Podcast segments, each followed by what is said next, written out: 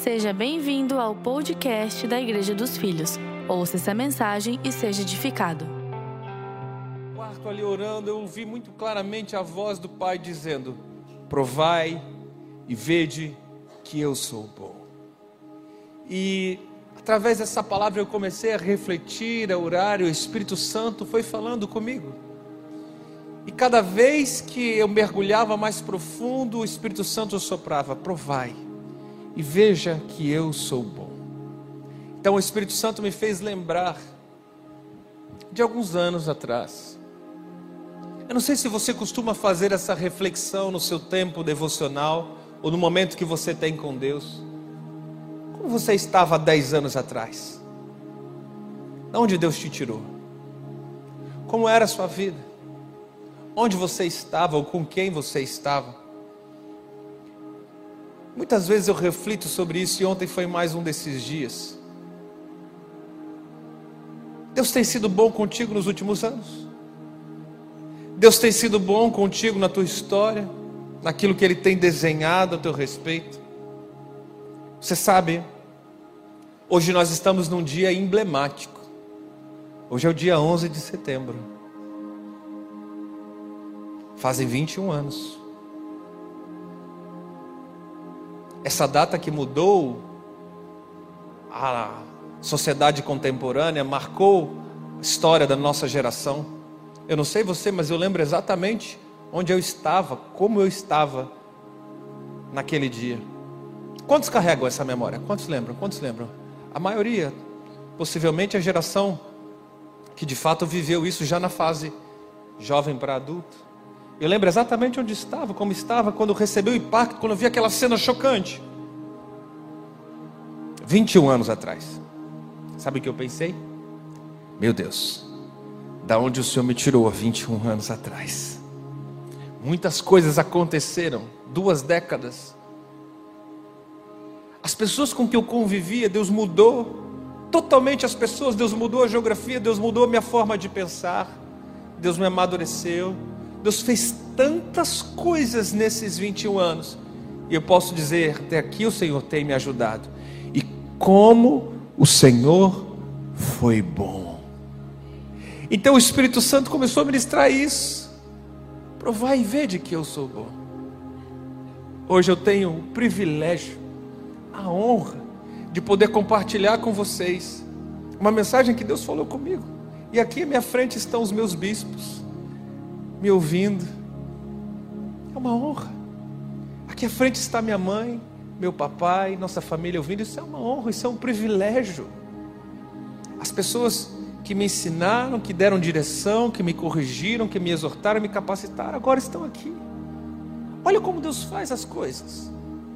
Muitas vezes, nós olhamos para trás e percebemos grandes mudanças que Deus faz em nós. Parece que Deus dá um giro de 180 graus. Parece que Ele te leva para um rumo totalmente diferente. Eu olho para a minha história e vejo, uau, como Deus foi bom. Quantos livramentos. Eu não sei se você tem algo a testemunhar a esse respeito, mas de quantos livramentos Deus te deu? Acidentes, prejuízos, negócios ruins, relacionamentos ruins. Hã?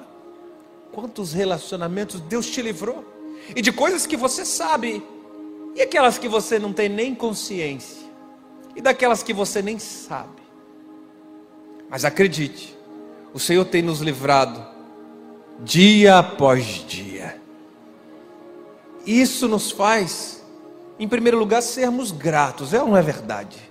E eu me enchi de gratidão. Obrigado, Senhor. Isso também me dá temor. Porque eu digo assim: o Senhor escreveu meus dias, e se nesses 21 anos que se passou, muitas coisas mudaram para melhor, como serão os próximos 21 anos? Isso nos dá entusiasmo, sonho, vontade, mas sobretudo temor ao Senhor. Quantos aqui temem ao Senhor? Temem, temem ao Senhor, temem. Você reconhece a mão de Deus em tudo. Você teme ao Senhor, amém? Então eu tenho um texto bíblico para compartilhar com você. O Salmo 34, o salmista diz assim, no verso 7: O anjo do Senhor acampa-se ao redor dos que o temem e os livra. Você estendeu a mão para dizer que teme ao Senhor. A boa notícia é que existe um ser celestial designado pelo próprio Deus para cuidar da sua vida, para acampar ao seu redor e te livrar do mal. Olha que palavra poderosa. Ele se estabelece, ele se acampa para te livrar. Ele fica ali com você. A gente brinca que onde você vai, o anjo vai atrás.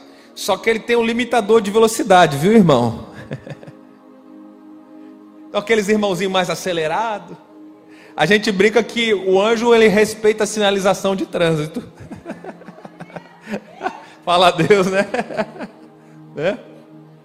Eu não vou nem cutucar os irmãozinhos que andam de moto, senão eu vou entrar em disciplina.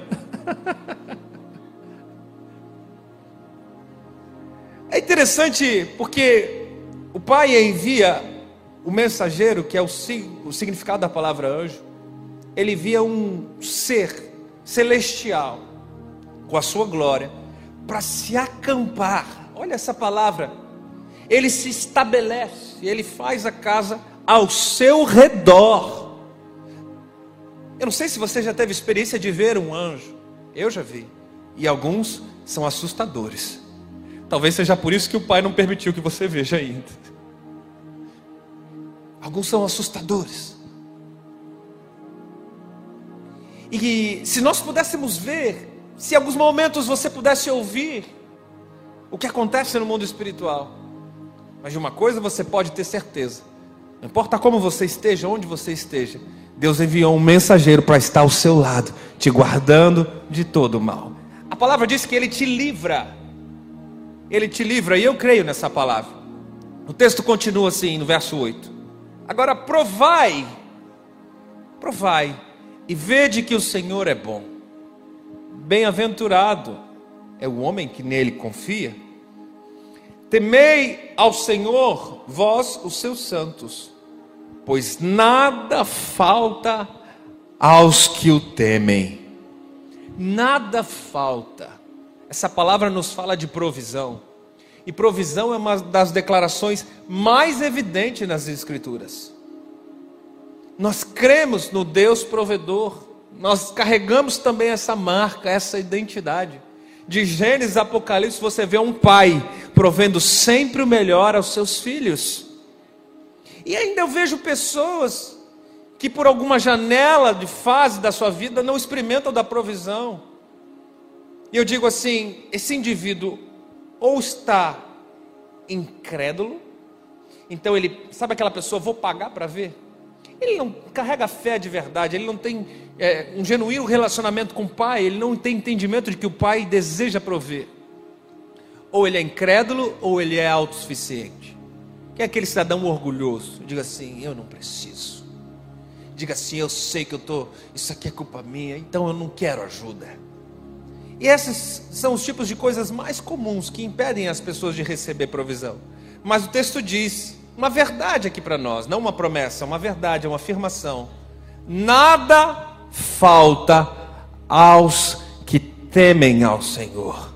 Não é uma questão de chance, meu querido, não é uma questão de probabilidade, é uma certeza, é uma afirmação categórica da Bíblia. Quando o salmista diz assim: provai, e veja que o Senhor é bom. Esse texto aqui está a essência de todo o Salmo 34, aquilo que Deus quer falar conosco essa noite. Provai. A palavra hebraica aqui no original, a palavra tam, que significa comer. Então esse provai é no sentido de você comer, experimentar, degustar, literalmente, degustar. Então, a palavra está dizendo: prove, desfrute, deguste e comprove. Prove e comprove. Veja que o Senhor é bom. O relacionamento com o Pai, normalmente, é baseado em coisas que disseram para você e algumas experiências. A verdade é que esse salmo está nos revelando que existem coisas com o Pai que você pode provar e ver. Eu não estou falando de fé, eu estou falando de algo evidenciável. A palavra original é literalmente comer, desfrutar, experimentar. Então é algo tangível, algo que é possível ver. Agora, tem outras coisas em Deus que não se pode ver. Tem outras coisas que são pela fé, são intangíveis. O autor de Hebreus, ele diz assim, o clássico texto do capítulo 11 de Hebreus, o primeiro versículo, diz assim: Ora, a fé é o firme fundamento das coisas que se esperam e a prova, olha a prova. A fé é a prova do que não se vê. Isso é fé. Fé é lidar com o invisível, fé é lidar com o intangível, fé é lidar com o imensurável. Fé é a prova do que não é aparente, daquilo que não se vê. O nosso relacionamento com Deus deve ser baseado na fé, é bem verdade. E a fé nós não podemos ver, mas também é verdade que o nosso relacionamento com o Pai deve ser baseado naquilo que é tangível e naquilo que você pode provar. Então eu quero começar te ensinando um princípio do Evangelho: que existem dois, pelo menos dois pilares no relacionamento que você, filho de Deus, deve ter com o seu Pai.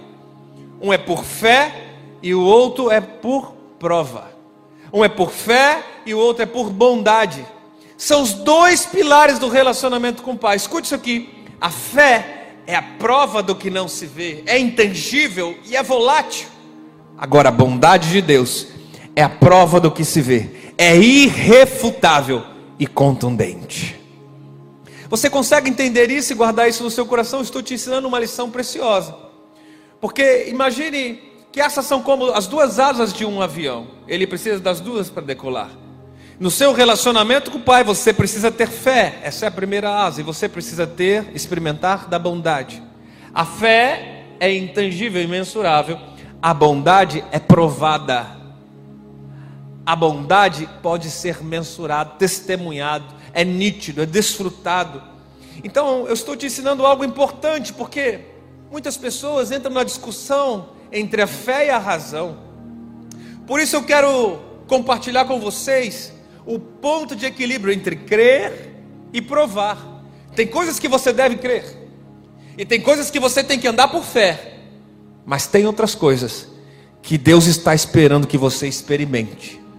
Tem outras coisas que Deus está mandando você provar, comer, entrar, mastigar. É alguns passos que você tem que dar, são algumas atitudes que você tem que tomar, são algumas práticas. Isso é interessante porque Há coisas que a gente não consegue explicar. Tem coisas que simplesmente fluem dentro de nós, é ou não é verdade? Especialmente quando você é tocado pelo Espírito Santo. Tem muitas coisas que fluem dentro de nós e você não sabe explicar direito quando começou, como aconteceu, quando terminou. Contudo, há muitas coisas em Deus que são mensuráveis, racionais. E o autor de Romanos, ele diz no capítulo 12: prestai ao Senhor o culto racional. E o que é isso? é o símbolo da bondade de Deus. Ser filho de Deus, ele começa, meus amados irmãos, sempre com uma experiência de novo nascimento. Então, primeiro você crê, e essa fé, diz o apóstolo Paulo, ela é dada pelo Espírito. Ninguém pode dizer que Jesus é o Senhor se não for pelo Espírito. Então você começa crendo, e a partir da fé você tem uma experiência. Essa experiência se chama novo nascimento. O novo nascimento, que ele começou com uma crença, mas o novo nascimento é verdade que ele traz evidências, ele traz experiências. Eu não sei se faz sentido para você o que eu estou falando, mas tem muitas pessoas que começaram seu relacionamento com Jesus a partir de uma experiência. Por exemplo, experiência de cura. Tem muita gente que conheceu Jesus porque foi curado. E você vê a história bíblica, o próprio Jesus traçando isso. Sua fé te curou, tua fé te salvou. Tem muita gente que vem para Jesus por causa de uma experiência de provisão na vida financeira. Tem muita gente que vem para Jesus por causa de uma experiência de libertação. Então aqui é quando você pode provar da bondade de Deus. Eu era uma pessoa e eu me tornei outra. Pelo Espírito Santo de Deus em mim. Não foi por mérito, foi pela graça. Pela graça eu recebi a bondade de Deus e pela graça eu fui transformado. Isso é um verdadeiro relacionamento com o Pai. Aquele que é baseado em fé e em provas, em crença e na bondade de Deus e na graça de Deus. Todos nós estamos aqui, permanecemos em Jesus por causa de uma experiência real com Ele. Agora escute isso aqui: tem gente que gostaria de desfrutar mais de Deus, mas ele acabou desfrutando apenas da religião. E por isso ele não consegue ter uma evidência da bondade de Deus. Tem gente que vem com o seu coração aberto e diz assim: Poxa, agora eu estou precisando de uma igreja, eu estou precisando, vou aceitar aquele convite. Ele vai para uma igreja. E em vez dele conhecer a pessoa do Cristo, cheio de graça e bondade, apresentaram para ele uma religião. E diz assim: Olha, agora que você veio para a igreja, e agora que você entregou sua vida para Jesus, você vai ter que parar com isso, parar com aquilo, parar com aquilo outro, vai ter que parar de andar com fulano, vai ter que cortar isso aqui da sua vida, vai ter que parar de usar essa roupa, vai ter que usar outra roupa. Então eles não apresentam um Jesus bondoso, cheio de graça, eles apresentam uma lista de regras. E a pessoa vem com o coração aberto, ela começou por fé. Em vez dela conhecer um Jesus gracioso e bondoso, ela conheceu uma lista de religião que há pelo menos duas listas. É o resumo. A lista das coisas que você pode fazer e a lista do que você não pode mais fazer. A lista do que você deve fazer e a lista do que você não deve fazer. É interessante porque eu conheço muitas pessoas, há muitos, que nós chamamos de desviados, frustrados com a igreja, machucados com a igreja, na realidade eles foram machucados pela religião. Por quê? Eles não conseguiram provar de um pai que é bom. Então Deus diz: provai e veja que eu sou bom. Mas a denominação, a placa, aquela igreja, apresentou: provai e veja um monte de regras provai e veja que o inferno está logo ali. E a religião é bem verdade que ela cansa, ela esgota, ela tem uma data de validade. A religião ela pode até causar um certo impacto no início, mas depois ela causa remorso, frustração, cansaço, um peso demasiado. Mas Jesus disse: O meu fardo é leve, o meu jugo é suave. Por que, que há tantos religiosos que insistem em carregar um fardo pesado, difícil? Esse é o filtro, eu costumo falar que é o véu. As pessoas vêm querendo ver a face de Cristo, mas elas são tampadas pelo véu. Como diz o apóstolo Paulo na primeira carta aos Coríntios: o véu é o símbolo da lei. Elas querem ver Jesus, mas elas não conseguem, porque existe um véu o véu da religiosidade, o véu das regras, o véu dos paradigmas. E esse véu impede a pessoa de ter uma experiência real com um bom pai. Faz sentido isso para você, igreja? Você acha que eu estou sendo duro demais? Combatendo os religiosos? Eu posso falar porque eu fui um antigo ferido na minha juventude. Eu já fui um desviado, também machucado com a religião. E todas as vezes que eu me questiono, Deus, o senhor acha que eu estou apertando demais o carro aqui com os religiosos? Aí ele me faz lembrar de Jesus. Os três anos e meio do ministério de Jesus, era ele combatendo os religiosos e os religiosos tentando derrubar Jesus. Aliás, eu não sei se você se lembra. Quem que deu as moedas de prata para Judas?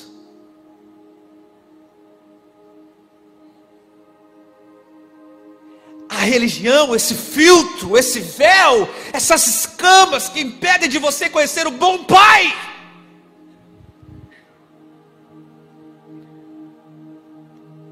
o apóstolo Paulo chama de um ministério da morte.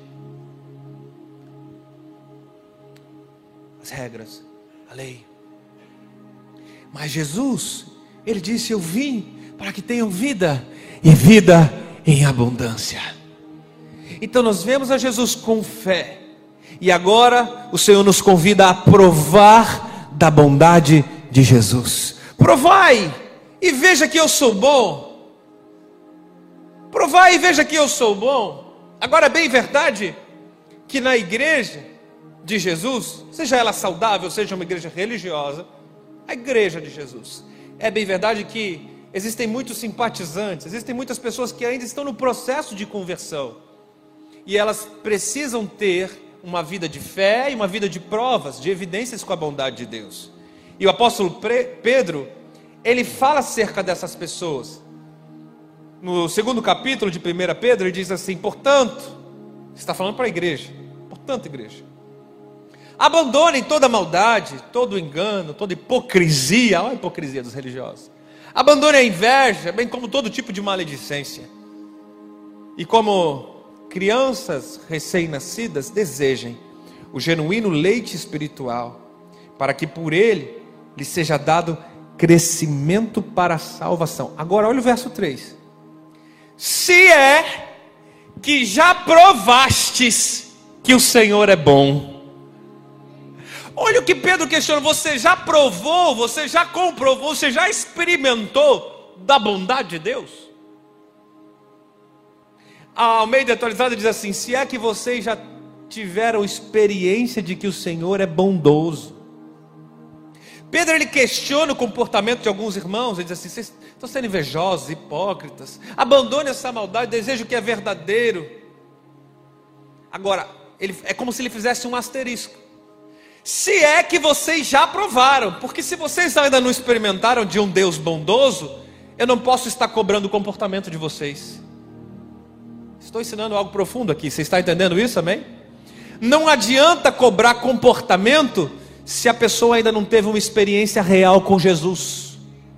Não adianta cobrar mudança no seu casamento, do seu cônjuge. Vou trazer para a prática, sua vida prática. Você fica cobrando mudança daquele seu menino, adolescente que está rebelde. Você precisa mudar. Isso não tem jeito. Só Jesus pode dar jeito. É só Jesus pode dar jeito. Porque a partir do momento que ele tiver uma experiência real com a bondade do Pai, a vida dele não vai ser mais a mesma. Então Pedro está questionando isso. Se é que vocês já desfrutaram da bondade. Igreja, não existe mudança de comportamento sem antes desfrutar da bondade e da graça de Deus. Não existe. Não tem como. Transformação genuína apenas através do Espírito Santo. E Deus nos convida, em primeiro lugar, a receber a graça e desfrutar da bondade. Você já provou que Deus é bom? Você já teve uma experiência real com Deus? Você já teve uma experiência real com Deus? Você já provou a bondade de Deus? Nós começamos aqui fazendo uma reflexão. Nos últimos anos, será que Deus já fez alguma coisa na sua vida? Fez, pastor. Já provou que Deus já provou. Então trate de mudar agora. Pedro falando. Agora trate de crescer. Trate de avançar agora. Trate de amadurecer como filho. Já provou que Deus é bom? Já. Agora larga de mão. Esse negócio inveja, maledicência, hipocrisia. Vamos viver a vida real que Cristo tem para nós. Deseja o alimento genuíno, puro, espiritual. Como uma criança, porque Jesus disse: o reino de Deus é para as crianças. E bem-aventurado aqueles que são como essa, têm um coração genuíno. Eu disse: provai, provai. A palavra é essa. E o Espírito Santo estava ministrando isso ao meu coração e me fez lembrar do texto em que Deus manda fazer prova dele. Existe um texto bíblico único que diz assim: Olha, faça prova de mim nisso aqui. E o que é isso aqui? Isso também tem a ver com a bondade de Deus. Profeta Malaquias, no capítulo 3, verso 10, ele diz assim: Tragam todos os seus dízimos aos depósitos do templo, para que haja provisão em minha casa, e ponham-me à prova. Diz quem? O Senhor dos Exércitos. Põe a minha prova, igreja, e veja se eu não vou abrir as comportas dos céus e derramar sobre vocês tantas bênçãos que nem terão onde guardá-las. É o próprio Deus falando. Ponha-me à prova. É o único texto bíblico que te dá direito, de alguma forma, a experimentar. Eu preciso ensinar isso aqui para vocês. Colocar Deus à prova é diferente de tentar Senhor Deus. Deuteronômio capítulo 6 diz: Não tentarás o Senhor vosso Deus. Qual que é a diferença então, pastor? Explique. A tentação é de alguém presunçoso que diz assim: se Deus quiser, Ele que faça. Conhece alguém assim? Hã? Calma, essa hora de você não cutucar ninguém, respira fundo. Sabe o que é, pastor? Deus sabe onde eu moro. Se Ele quiser, Ele que vai lá que me encontre. Eu já entreguei na mão de Deus. Agora, se Ele quiser, Ele faz. Se Ele não quiser, está tentando. Se Deus for de verdade, Ele que vem aqui me prove. Se esse plano é de Deus, Ele que apareça e mude as coisas. O que, que é isso? é alguém, perdão da palavra, mas é alguém estúpido. Salomão diz: Você é tolo, estúpido. Você não sabe o terreno que está pisando, o prejuízo que isso pode trazer para você. O espírito orgulhoso, presunçoso. E daqui, dessa linha de pensamento, nasce o pensamento dos ateus, dos céticos. Muita gente que diz assim: se Deus existe, Ele que venha provar para mim que Ele existe. A Bíblia garante: não tentarás ao Senhor. Fazer prova é diferente. Fazer prova é degustar, experimentar. E nesse texto de Malaquias, Deus está dizendo assim: experimente, experimenta dizimar para você ver. Começa a dizimar, toma uma posição na tua vida para você ver. Se eu não vou abrir com portas as janelas do céu e derramar sobre vocês uma bênção tal que você não vai ter nem lugar para guardar, você vai ter que compartilhar com alguém vai ter que derramar na vida de alguém. Experimente ser fiel. Prove o Senhor nisso, para ver se Deus não vai te abençoar. É interessante que todas as vezes que alguém fala comigo sobre esse assunto, quando alguém vem falar, olha, eu quero te falar algo sobre dízimo e tal, a pessoa vem sempre com grande testemunho.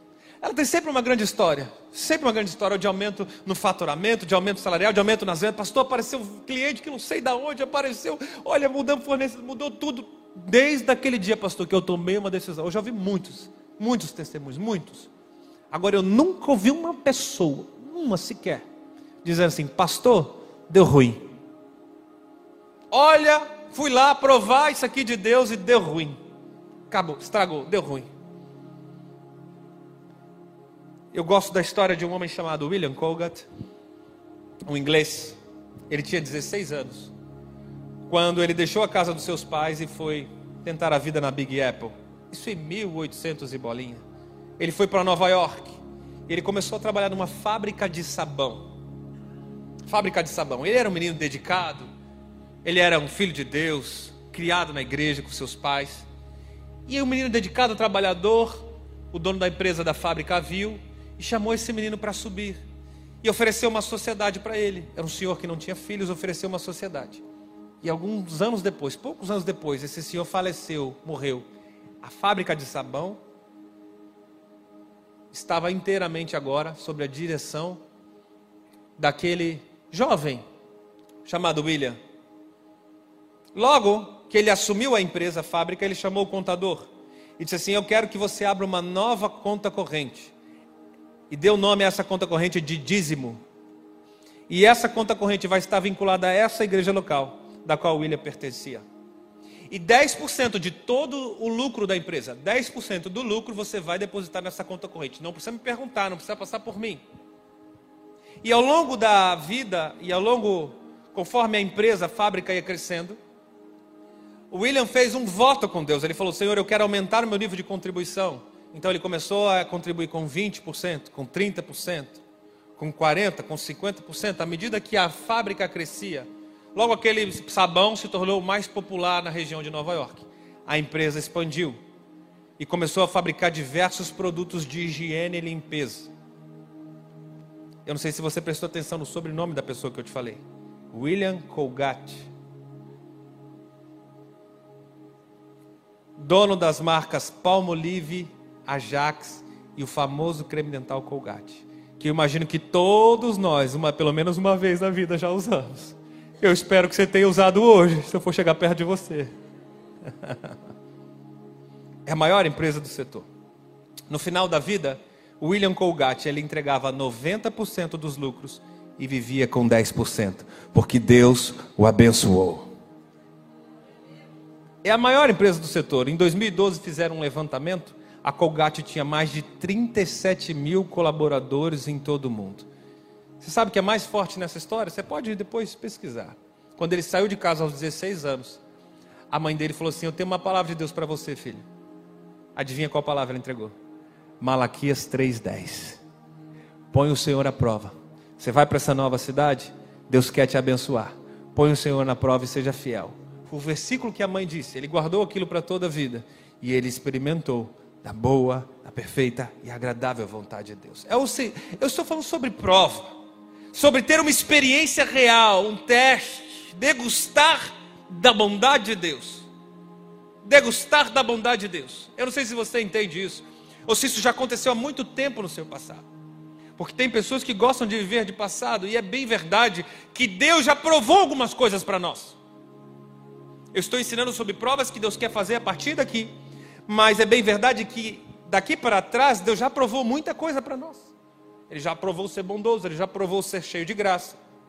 E o autor em Romanos, na Nova Aliança, ele diz assim: no capítulo 5 de Romanos, verso 8, ele diz assim: Mas Deus prova o seu próprio amor para conosco, pelo fato de que Cristo ter morrido por nós, quando ainda éramos, diga assim, éramos pecadores.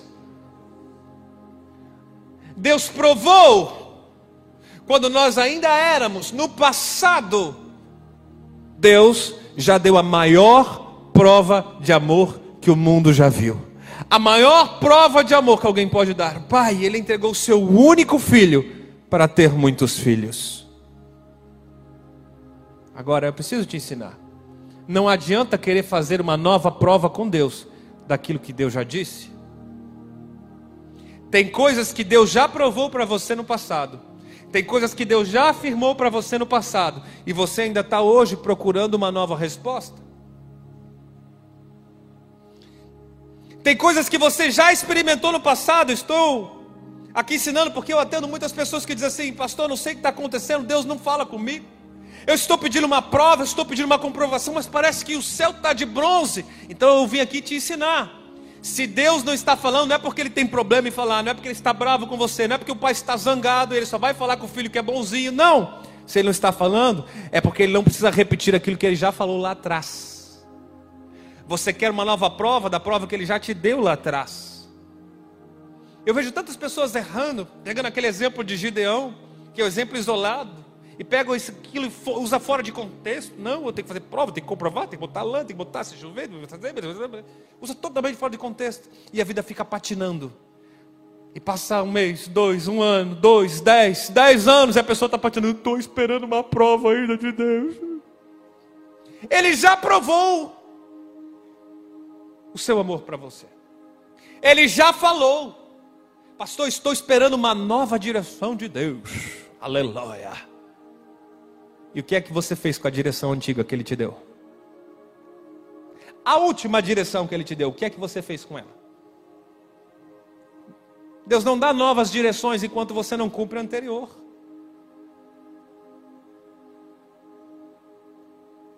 Se fosse nos dias de hoje, talvez ele falaria: Filho, escuta novamente o meu áudio.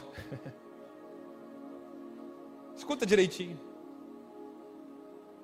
Tem coisas que você já provou no passado, Deus já falou, você já viveu, você já experimentou. E essas coisas, elas precisam sustentar sua fé no tempo presente. Eu não sei se você entende isso aqui, mas é importante falar, estou falando sobre provas. Experiências que Deus te deu lá atrás e que elas deveriam agora sustentar a tua fé no presente. Por quê? A gente é um ser muito volátil. Às vezes você acorda triste, de mau humor, aquela semana ruim, meio angustiante, ainda mais dia assim de chuva, frio, né? Você não quer sair de casa, é tão difícil. Diz, ah, não vou mais no GC, não. Ah, não vou mais naquela igreja. Ah, não vou mais orar. A gente é muito assim, né? Movido, ah, não estou com vontade, pastor, não estou com vontade. Eu não senti hoje no coração. Sabe? Então o indivíduo, que ele, ele vive intensamente aquilo ali, aquelas emoções daquele dia, daquele momento. Mas tem coisas que Deus provou lá atrás que essas provas, essas experiências precisam sustentar a tua fé no tempo presente. Porque a palavra diz assim: meu justo viverá pela fé. E essa fé, ela deve ser baseada na bondade passada que você experimentou. Escuta isso aqui, eu vou ensinar. A prova passada deve sustentar a fé no presente. E a fé no presente deve sustentar a bondade no futuro. Amém? Você está entendendo? As experiências que você teve lá atrás, ela firma o teu pé, diz assim: Eu vou permanecer nessa palavra, porque eu sei que Deus é real, Ele já transformou minha vida até aqui. E eu permanecendo com a minha fé aqui em Cristo Jesus, essa fé vai sustentar as próximas experiências que eu vou ter com Jesus. Eu não tenho como ter novas experiências futuras se eu não estiver bem firmado em Cristo nesse momento. Então, tudo isso está conectado com prova. Há quanto tempo que você não tem uma experiência real com Jesus? Porque eu estou falando sobre provas do passado e tem pessoas que já faz tanto tempo que você não tem uma prova, uma experiência, faz tanto tempo que você não desfruta da presença do Pai. Faz tanto tempo já que você não tem uma experiência real no teu quarto secreto. Sabe, queridos, experiências elas servem para nos amadurecer, amadurecer a nossa fé não fazer da tua fé um museu. Experiências não são para ficar contando histórias apenas. Ah, eu conheci Jesus, pastor, em 1977. Eu tive encontro naquele maravilhoso. E depois? Achei que você ia falar da semana passada, achei que você ia falar no mês passado. Como é que é isso? Tem pessoas que ficam se alimentando, desfrutando de, de, de, coisas antigas, de alimentos antigos. Eu não sei se você entende. Vai frescar sua memória. Qual foi a última vez que você foi num, num hotel? Você deu um passeio, você, sua esposa, sua família, você foi num hotel. Hã? Quando você vai num hotel assim, você passeia, vai a algum lugar, você gosta daquele café da manhã maravilhoso? Hã? Amém? Qual foi a última vez que você foi naquele hotel? Hã? Faz tempo, essa é a hora de você cutucar o seu esposo. E aí, ó, ó Deus falando aí, ó. Né? Deus... Essa é a prova que eu pedi, pastor. Essa é a prova que eu pedi. Veio, veio na hora certa. Aleluia. Né? Foi a última vez que você foi no hotel, que você deu aquele passeio com seu cônjuge? Ah, pastor, foi lá na minha lua de mel 23 anos atrás. Tá amarrado, irmão. Você casou com esse muquirana, manda ele entrar no Ministério da Libertação, libertar, né? O tranca carteira, tem um tranca rua e tem um tranca carteira.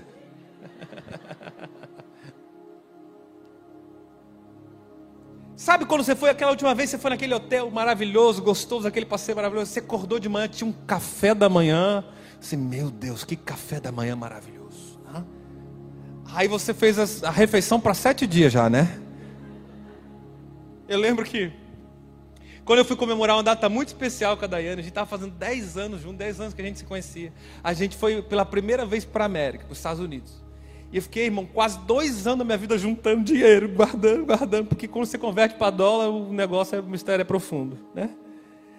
Aí a gente preparando dois anos, organizando uma viagem, aquele negócio, a gente ia dar aquele passeio nós dois, íamos, fomos para Orlando, nos parques.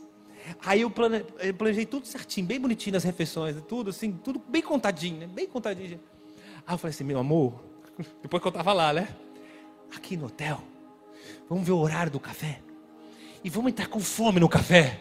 Ela assim, por que, amor? Ah, vamos comer bem, vamos aproveitar o café da manhã do americano. Mas por que, amor? Para a gente não precisar almoçar daqui a pouco. É tudo em dólar, amor. A gente se acabava no café da manhã. Era ovo, era bacon, café da manhã de americano, né? Ovo, bacon, waffle, era um. Irmão, eu saía de lá, falei, ah, meu Deus, agora eu preciso andar, caminhar o parque inteiro, dar três voltas no parque. Incrível que você sai de lá, anda, passeia e corre. E já chegava se meio-dia, uma hora, duas horas, irmão. Não sei que negócio era aquele. Eu estava falando Jesus, eu achei que até mais tarde. Não tinha como segurar pelo menos até a janta. A gente já queria comer de novo. Por quê? Por mais maravilhoso que foi aquele banquete, ele não me saciava por muito tempo. Você fica olhando para mim, você está me julgando, você também já fez isso. Você também já foi para o hotel e falou assim, meu amor, vamos aqui fazer um negócio aqui, acabar com tudo, né? Você foi junto com o devorador, com o migrador, com o cortador, foi todo mundo junto contigo, ficou hospedado ali, né? Só que o que eu aprendo com isso?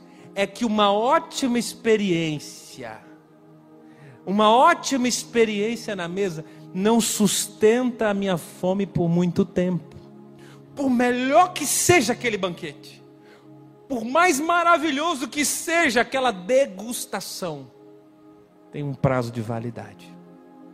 Eu vejo muita gente no relacionamento com Jesus ainda ruminando experiências de anos atrás, que não saciam mais a tua alma hoje. Foram experiências lá de trás e que você carrega são boas para sustentar a sua fé. Mas Deus tem mais bondade querendo se revelar para você aqui. Deus tem mais graça, é graça, irmão, sobre graça. É bondade sobre bondade, é glória sobre glória. O evangelho é vinho novo. São coisas novas que Deus quer derramar e a gente não pode se basear apenas em experiências antigas. Por isso que Deus diz assim: provai e vede que eu sou bom. Provai. É o presente contínuo. Provai hoje, continuadamente. Prove. Provai. Não é você provou lá atrás e viu. Não, é provai diariamente. A bondade de Deus ela é revelada dia após dia, através de um relacionamento real com o nosso Deus. E sabe que é o mais incrível de tudo isso? Você pode até ter começado no Evangelho pedindo para a bondade. Então você começou no Evangelho, ah, eu preciso desse aqui, eu preciso, eu preciso, Pai, ah, por favor, e Deus vai te abençoar. Você começou né, rogando e a graça foi e te alcançou. Mas a verdade é que a vida com Jesus, que Ele te convida para viver, é que a bondade que vai correr atrás de você. Você não vai precisar mais correr atrás de bênção. Elas vão te seguir, elas vão te acompanhar. Você crê nisso? Amém? Amém? Você crê nisso? Então fica de pé no seu lugar. Eu quero chamar aqui os músicos, vem cá, porque eu, eu quero compartilhar com vocês o famoso Salmo 23. Davi diz isso. O Salmo 23, verso 6, Davi diz assim: Certamente Diga assim: certamente a bondade e a misericórdia me seguirão todos os dias da minha vida. Irmãos, eu leio esse salmo praticamente quase todos os dias, ele está na minha oração. Eu declaro isso praticamente todos os dias certamente a tua segunda-feira a bondade e a misericórdia vão te seguir. Certamente na terça-feira a bondade, a misericórdia, a graça, o favor de Deus vai te acompanhar. Certamente a quarta-feira atrás de você está indo a graça, a mão poderosa de Deus dizendo: você é bendito, você é abençoado. Aquele que você abençoar será abençoado também. Certamente na quinta, na sexta, todos os dias, enquanto eu viver e eu habitarei na casa do Pai enquanto viver. Fique ligado conosco. Em breve teremos mais conteúdos para abençoar a sua vida.